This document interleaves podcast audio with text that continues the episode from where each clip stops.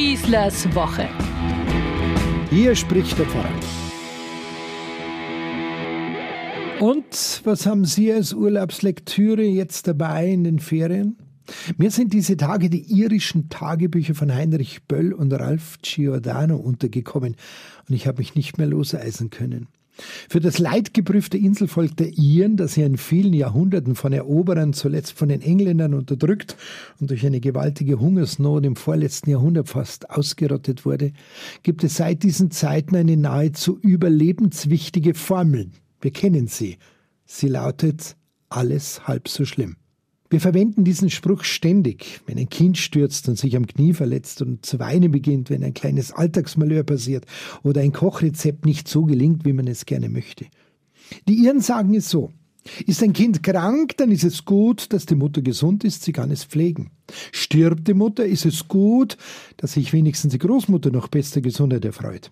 Stirbt auch die Großmutter, dann sind wenigstens Tochter und Mutter im Himmel vereint. Alles hätte noch viel schlimmer kommen können. Sie finden das zynisch?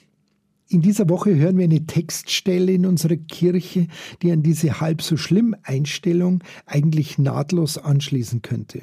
Sie steht im Hebräerbrief und alles Leid, Unglück und Enttäuschungen werden da dem Leiden eines Jesus von Nazareth gegenübergestellt, im Sinne von alles halb so schlimm gegenüber dem, was doch Jesus auf sich genommen hat. Und jetzt auch ganz wichtig, alles halb so schlimm, weil ja am Ende der himmlische Lohn auf uns wartet. Wörtlich heißt die Stille so, richtet also eure Aufmerksamkeit auf Jesus, der angesichts der vor ihm liegenden Freude das Kreuz auf sich genommen hat, ohne auf die Schande zu achten und alle Anfeindungen von Seiten der Sünder gegen sich erduldet hat, damit er nicht ermattet und mutlos werdet. So, und jetzt mal ehrlich, Befriedigt uns das wirklich? Tröstet das wirklich? Nur zur Hintergrundinfo, das ist keine süße Schrift, keine Rosamunde Pilcherschnulze der Antike, kein Süßholzraspeln der Urgemeinde.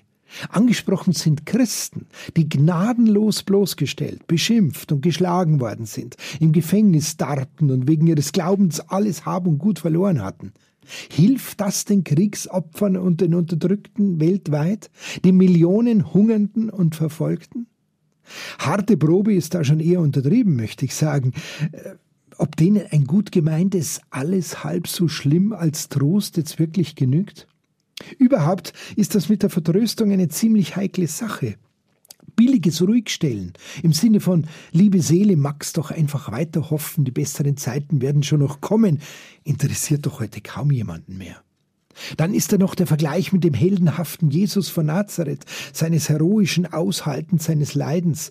Hilft das jetzt einem Rollstuhlfahrer? Ich hatte das zweifelhafte Vergnügen, vier Wochen die Welt so sitzend zu erleben. Nein, das ist wirklich mehr als gewöhnungsbedürftig. Nutzt mir das, wenn man mir dann sagt, dass andere dasselbe Schicksal erleiden oder vielleicht sogar noch schlimmer? Meine Tochter braucht kein Mitleid, sie braucht Freunde, hat eine Mutter zu mir gesagt, die mit ihrer schwerbehinderten erwachsenen Tochter im Rollstuhl mir begegnet ist. Was für eine große Wahrheit. Dennoch hat der Vergleich mit einem leidenden Jesus auch hier wieder etwas Positives. Er, der alles, was Menschliches getragen hat, inklusive Leid und Tod, er hat durchgehalten, will die Bibel uns sagen. Mir als gläubigen Christ hilft das ganz einfach. Und das nicht, weil er ein Held war. Er hat bestanden, weil er vertrauen konnte. Unser Blick auf jene, die uns im Glauben im Leid vorangegangen sind, ist nicht dumm oder überflüssig. Er tut auch irgendwie gut. Was sie geschafft haben, das will und kann ich auch schaffen. Um dieses Signal geht es hier, ein gutes Signal, das Mut macht und aufrichten will und eben nicht ruhig stellen. Natürlich, es sind unsere Verluste, unsere Enttäuschungen, unsere gescheiterten Pläne. Das alles ist bitter und raubt uns unseren realistischen Blick, desillusioniert, sagen wir dann gerne. Dann wird's richtig schwer, mal über den eigenen Tellerrand hinauszublicken. In diesem Moment das Leid und den Schrecken anderer dennoch wahrzunehmen, macht innerlich ruhig, kann uns auf ungeahnte Weise Kräfte zurückgeben. Zumindest macht es irgendwie bescheiden. Bei einer Kabarettveranstaltung von Andreas Martin Hofmeier, dem bekannten bayerischen Musiker und Professor für Tuba an der Universität Mozarteum Salzburg, durfte ich einmal auf der Bühne mitwirken. Alles war herrlich ungezwungen und einfach kurzweilig. Ganz vorne vor der Bühne war eine Familie. Die erwachsene Tochter lag schwerst behindert auf einer fahrbaren Trage.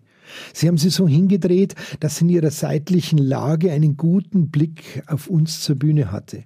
Während der Vorstellung haben sie ihr zu trinken gegeben, mit einer Trinkflasche und einem Strohhalm. Sie haben sie gefüttert, und sie hat sich königlich über unsere Darbietungen amüsiert. Am Ende des Abends konnte ich nicht anders. Ich bin zu der Familie hingegangen, ich hatte fast Tränen in den Augen und habe zu ihnen gesagt, wie froh ich bin, dass Sie heute hier dabei waren. Genau das meint unsere Bibelstelle. Das meinen Bölz und Giordanos irische Tagebücher. Das ist keine bloße fromme Harmonie und schon gar nicht ein fauler Kompromiss. Faule Kompromisse schaffen nur einen faulen Frieden. Erste größere Gerechtigkeit schafft einen gerechten Frieden in einem selbst und auf dieser Welt. Davor aber steht die klare Stellungnahme, die eindeutige Entscheidung und die Bereitschaft, wenn nötig, mitzuleiden. Martin Luther King hat so ausgedrückt, unsere Fähigkeit zu lieben und zu leiden muss größer sein als der Hass derer, die uns bekämpfen und unterdrücken. Stimmt, das sind sehr nachdenkliche Worte, mitten in den Ferien. Aber vielleicht habt ihr ja gerade jetzt etwas mehr Zeit und Muße, sie in euer Leben einzulassen. Schöne Restferien wünscht euch euer Pfarrer Schießler.